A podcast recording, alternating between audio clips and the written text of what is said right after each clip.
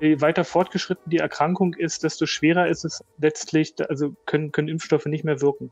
Dagegen, wenn wir jetzt ein Medikament haben und das ins, ins Blut geben, dann verteilen sich diese Antikörper und sorgen dafür, dass alle Viren, die dort irgendwie zu erreichen sind, erstmal blockiert werden und die Infektion wird dann angehalten und gestoppt und der Patient kann sich, wenn alles gut läuft, dann äh, schneller erholen. 15 Minuten. Zu Gast bei Christian Dürr. Hallo und herzlich willkommen zu meinem Podcast. Mein Name ist Christian Dürr, ich bin Mitglied des Deutschen Bundestages und stellvertretender Vorsitzender der Fraktion der Freien Demokraten. Ja, ich bin Politiker, aber dieser Podcast ist kein klassischer Polit-Talk, sondern er soll interessante Infos bereithalten, die man sonst so vielleicht nicht bekommt. Ich bin nicht alleine, sondern habe immer jemanden zu Gast, der Wissenswertes und Hintergründiges zu erzählen hat. Das Ziel ist, dass ihr hier eine interessante Zeit habt und optimalerweise etwas schlauer nach dem Podcast seid als zuvor. Und ein klares Versprechen mache ich vorweg. Dieser Podcast dauert exakt 15 Minuten. Und zwar 15 Minuten ab jetzt. Mein heutiger Gast ist Dr. Thomas Schirmann. Er ist Biologe und Immunologe. Er ist Gründer und CEO der UMAP GmbH in Braunschweig in Niedersachsen und COO von Corat Therapeutics, äh, die zurzeit einen wichtigen Beitrag zur Bekämpfung der Corona-Pandemie leistet. Äh, Herr Dr. Schürmann, ganz herzlich willkommen bei meinem Podcast. Hallo, Herr Dürr. Schön, dass Sie dabei sind. Schönen Gruß aus Berlin äh, nach Braunschweig. Wir sind äh, wie immer digital voneinander ganz Corona-konform getrennt. Und was uns natürlich brennend interessiert, ich habe gerade von der UMAP GmbH gesprochen, die Sie mitgegründet haben, dessen Vorstandsvorsitzender Sie sind. Und Corat Therapeutics ist eine Antwort, so habe ich es verstanden, auf die Corona-Pandemie gewesen. Was macht Corat und seit wann gibt es das Unternehmen eigentlich? Ja, also vielleicht gehe ich einen Schritt zurück, äh, kurz mal zur UMAP, weil das ist jetzt die Muttergesellschaft der Corat.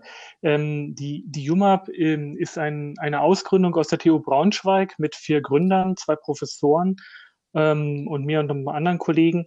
Wir entwickeln dort ähm, schon seit über acht Jahren ähm, Antikörper, und zwar mhm. mittels moderner biotechnologischer Methoden. Und das sind vollständig humane Antikörper.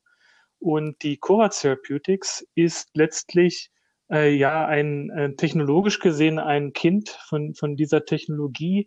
Wir sind in der Lage, aus Patienten oder auch aus gesunden Menschen Antikörper zu finden. Ja. Und ähm, im Falle der ähm, bei einer ähm, Infektion entstehen ja Antikörper gegen das Virus, waren wir ja. sehr schnell in der Lage, Antikörper zu finden, die das Virus auch neutralisieren und damit ein potenzielles Medikament darstellen könnten. Das heißt, so ein Antikörperwirkstoff stelle ich mir vor, also ich bin erkrankt, schwer erkrankt, da kommen wir gleich noch drauf an Covid-19 und dann bekomme ich diesen Antikörperwirkstoff gespritzt äh, oder als Medikament verabreicht und dann wirkt der wie für mich als biologischen Laien?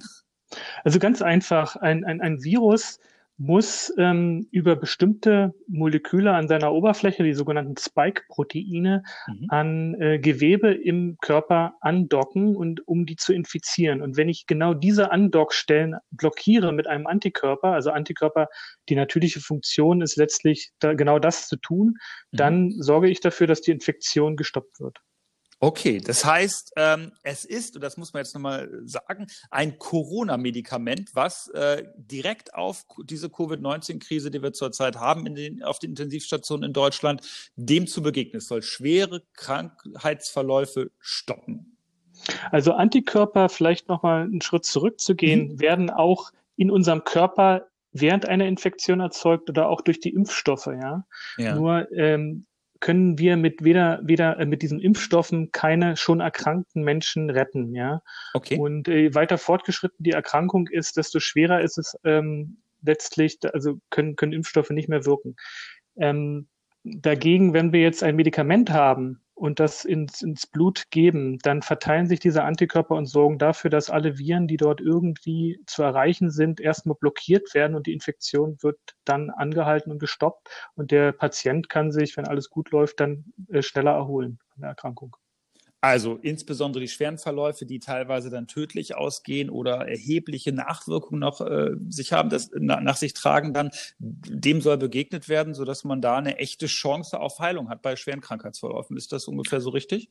Ungefähr so, ja. Also ja, es ist, äh, es okay. gibt nicht nur dieses Medikament äh, oder diese Strategie, also es ist eine komplexe Erkrankung. Wir Klar. brauchen auch andere Wirkstoffe generell, ja, aber und wir können natürlich auch ähm, die Erkrankung in einem früheren Stadium stoppen, wo noch keine schweren Symptome auftreten, insbesondere bei bei äh, solchen Menschen, die ein hohes Risiko für eine schwere Erkrankung haben. Auch hier gibt es sogar schon Antikörper, die zugelassen sind, jedoch nicht für die schweren Fälle. Ja, ah, ja okay. weil das dort äh, deutlich schwieriger ist, weil dort auch Antikörper teilweise negative Wirkungen haben könnten, wenn man nicht Strategien entwickelt, die das verhindern. Und genau das macht die Cora Therapeutics. Sie hat ein verändertes Design entwickelt, was nur noch die Virusneutralisation zulässt, aber keine ungewollten Wirkungen auslöst. Also als Laie würde ich jetzt sagen, möglichst wenig Nebenwirkungen. Kommen wir gleich nochmal drauf.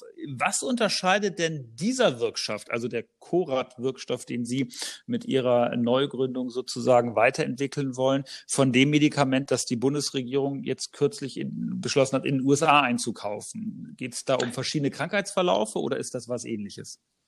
Also die bereits Notfall zugelassenen, also man muss hier auch immer sagen, diese Wirkstoffe sind weiter, werden weiterhin neu bewertet. Ja, mhm. also es ist jetzt kein regulärer Zulassungsprozess. Das ja. würde auch auf uns erstmal nicht zutreffen. Mhm. Diese Medikamente sind ausschließlich für frühe und milde Verläufe, äh, mild bis moderate Verläufe zugelassen, äh, während explizit schwere Verläufe ausgeschlossen wurden, weil sogar die Gefahr besteht, dass die Medikamente in dem Fall sogar die Krankheit äh, verschlimmern könnten. Das ist genau das, was ich gesagt habe, ja. dass ähm, letztlich Antikörper auch zwei Seiten haben, also unsere eigenen körpereigenen Antikörper. Manchmal helfen sie, aber manchmal führen sie auch dazu, dass jetzt Entzündungen noch verstärkt werden. Und das ist genau das, was wir bei den schweren Fällen nicht mehr wollen, weil die Patienten eh schon so super krank sind. Ja, ja, ja. okay. Das heißt, ähm, ihr Medikament stößt sozusagen genau in die Lücke all derer, um die wir uns jetzt besondere Sorgen machen, weil sie eben schwer erkrankt sind. Und das gibt's bisher weltweit noch nichts am Markt. Also am Markt gibt es nicht. Es gibt auch mhm. äh, andere Projekte, die äh, Alternativen untersuchen. Man mhm. muss dazu sagen, das, was wir hier tun, ist nicht nur, muss nicht nur schnell gemacht werden, sondern es ist auch neu, äh, so dass man natürlich äh, überhaupt kein Wissen darüber besteht, ähm, ob das ähm, am Ende auch ähm, wirklich einen Benefit bringt. Dafür muss man klinische Studien durchführen. Wir können bisher eben nur auf ähm, Tierstudien zurückgehen und sehen, dass das Medikament an sich genauso gut funktioniert wie reguläre Antikörper. Mhm. Aber zusätzlich können wir eben rein vom Mechanismus, vom biologischen Mechanismus ausschließen, dass äh, solche ungewollten Nebenwirkungen auftreten. Ja, und da sind wir bei einem ganz wichtigen Punkt. Wie weit sind Sie mit dem Medikament? Sie haben gerade gesagt, Tierversuche sind gelaufen bereits bei Ihnen in Braunschweig, wenn ich es richtig verstanden habe. Ist das Medikament schon am Patienten getestet worden? Wir haben ja, äh, ich als einfacher Ökonom und Nichtmediziner habe ja neue Begriffe kennengelernt in dieser Corona-Krise, Phase 1 Studie und so weiter. Mal ganz kurz für uns Laien, wo ist, äh, an, an welchem Stadium der Erforschung ist das Medikament gerade? Also wir haben, wir hätten eigentlich schon nach Plan in der Klinik sein wollen. In einer klinischen ähm, Studie mit In Menschen. einer klinischen Studie mit Menschen, genau. Also man spricht hier von einer Phase 1 Studie. In unserem ah, Fall ja. sogar eine, haben wir sogar mit dem Paul-Ehrlich-Institut ähm, ähm, schon, schon von Anfang an eine Phase 1b geplant. Das äh, muss man vielleicht nochmal etwas erklären. Eine klassische Phase 1 Studie bedeutet, man geht an gesunde Menschen und, und schaut erstmal, ist das Medikament sicher. In unserem Fall haben wir aber durch, den Sicherheit, durch dieses Sicherheitsdesign, was wir dort implementiert haben, ähm, die Möglichkeit, gleich in Patienten zu gehen und vielleicht schon in der Phase 1 Studie sogar äh, Wirkung zu erzielen und Menschenleben mhm. zu retten. Ja. Wow. Ähm, der, das heißt, man Planung, würde dann auch mit Menschen arbeiten, die tatsächlich schwer erkrankt sind und äh wir Oder? würden in, in diesem Fall mit, mit schwer Erkrankten, wobei es gibt natürlich immer Ausschlusskriterien, mhm. ähm, weil sie natürlich ähm, nicht sie müssen trotzdem die Sicherheit der Patienten gewährleisten. Mhm. Und dann gibt es bestimmte Kriterien, die es äh, bestimmte Patientengruppen nicht, nicht einschließen dürfen. Mhm. Dafür gibt es äh, dann natürlich ein, ein, äh, ein Studiendesign, was äh, mit den entsprechenden Institutionen, also Paul-Ehrlich-Institut und mit, auch mit der Ethikkommission abgesprochen wird. Okay, ja, spannend. Ähm, also, Sie sind sozusagen davor. Und jetzt ist die Frage, was hindert Sie daran, an dem Schritt weiterzumachen? Denn wir wissen, Impfkampagne in Deutschland und Europa läuft nicht ganz so super. Gleichzeitig ähm, wissen wir auch, dass natürlich jetzt gerade aktuell äh, tagt ja die Bund-Länder-Arbeitsgruppe äh, wieder zusammen über die Frage weitere Öffnungsstrategien. Also ähm, es gibt einen großen Wunsch, mit dieser Krankheit, äh, sage ich mal, normaler vielleicht umzugehen. Äh, wir haben irgendwie gelernt, dass man wahrscheinlich Corona nie vollständig wird besiegen können. Auch die Stämme werden sich ändern. Wir haben jetzt verschiedene Mutanten gehabt. Also äh, lange Rede, kurzer Sinn. Mein Eindruck ist, man braucht so ein Medikament, egal was passiert, oder? Also Medikamente sind immer essentiell in solchen Studien. Es gibt Beispiele, wo Vax äh, so Impfstoffe, Vakzinen nicht mehr entwickelt wurden, weil man schon Antikörper hatte. Mhm also entwickeln konnte, Wirkstoffe entwickeln konnte und die haben gereicht. Mhm. Weil am Ende ist es auch okay, Menschenleben zu retten, wenn man zum Beispiel so eine äh, erstmal eine Epidemie eindämmen kann.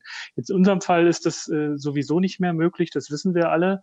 Ähm, ähm, die Medikamente sind weiterhin notwendig, weil erstens lassen sich nicht alle Menschen impfen, dann werden bestimmte Menschen auch nicht durch die Impfung geschützt mhm. werden, selbst wenn die Erfolgsrate momentan 95 Prozent sein sollte. Wir wissen nicht, was in einem Jahr mhm. ist. Und ähm, also das heißt, in eine solide Abwehrstrategie müssen Medikamente rein und nicht nur ein Medikament, sondern im Falle von so komplizierten Erkrankungen wie Covid-19 brauchen wir eigentlich eine ganze Batterie von Medikamenten, damit am Ende Leben gerettet werden. Okay, das heißt, das wäre sozusagen die Antwort auf so eine, so, so, eine, so eine Erkrankung, dass man verschiedene Medikamente zur Verfügung hat und ihr, könnt, ihr, ihr Medikament, was Sie entwickeln, könnte ein, einer dieser ähm, sozusagen aus dem Apothekerschrank, sage ich mal etwas flapsig sein. Mhm. Genau, also das äh, wäre natürlich jetzt die Idealstrategie. Natürlich müssen wir erstmal äh, dahin kommen, wie Sie gesagt haben. Momentan hindern uns ähm, natürlich wieder finanzielle Aspekte. Also Sie können keine ähm, äh, klinische Studie anfangen, wenn Sie nicht wirklich alles bis zum Ende durchfinanziert haben. Da fehlt einfach äh, bei uns ein, ein bisschen genau, was. Genau, darüber müssen wir jetzt nochmal noch mal reden. Wie finanziell, also ich sag mal, ähm, Sie verdienen bisher mit, mit Ihrer Firma UMAP sozusagen Geld und mit der Corat, ich sag mal, wahrscheinlich noch nicht so richtig, denn bisher haben Sie noch keine einzige Pille verkauft. Nein, also wir haben natürlich äh, von der UMAP aus unser, unsere komplette Forschung und Entwicklungsleistung in die, in die Corat mhm. investiert, mhm. ist klar. Ja. Ähm, das heißt, es geht auch indirekt Geld letztlich von der einen Firma in die andere ja. über. Und dann haben wir Investoren gefunden, das sind lokale Investoren und die N-Bank Niedersachsen mhm.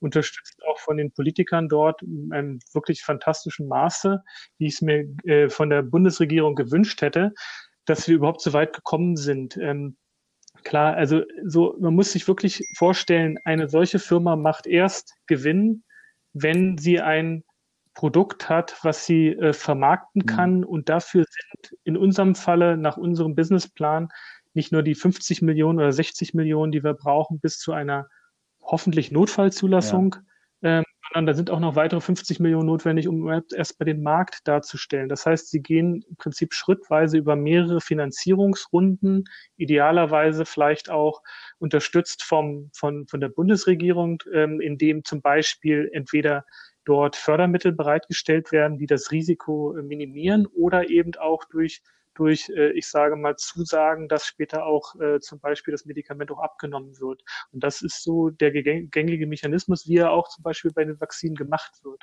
Da gibt es eigentlich gar keinen großen ja. Unterschied.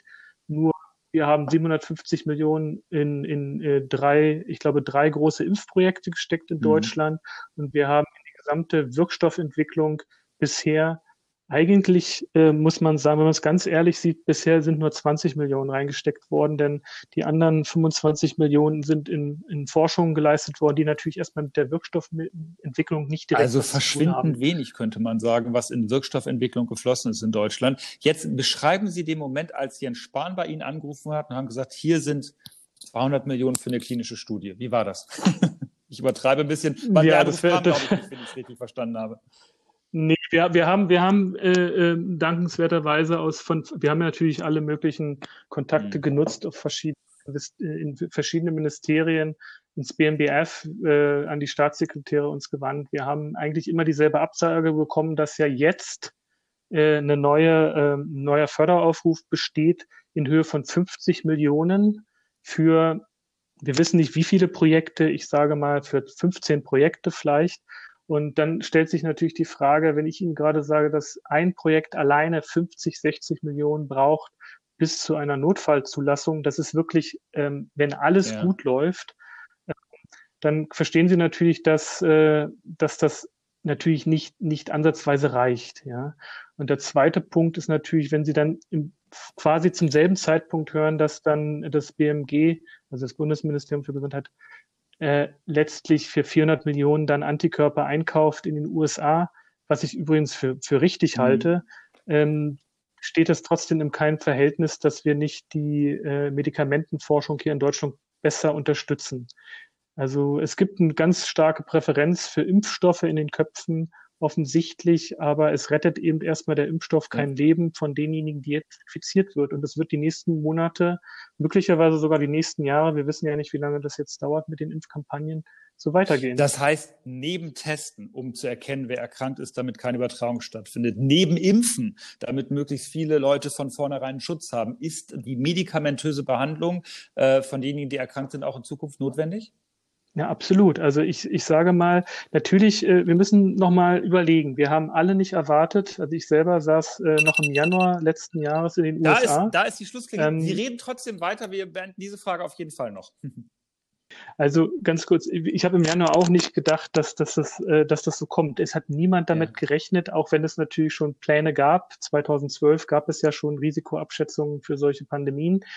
Medikamente gehören mit in die erste Reihe der äh, Entwicklungen, die angeschoben werden müssen. Aber auch Medikamentenentwicklung dauert ja. äh, eben eine gewisse Zeit. Wir könnten schneller sein. Ich glaube, man kann das auch in sechs Monaten schaffen, wenn man wirklich vom ersten Tag an unterstützt wird.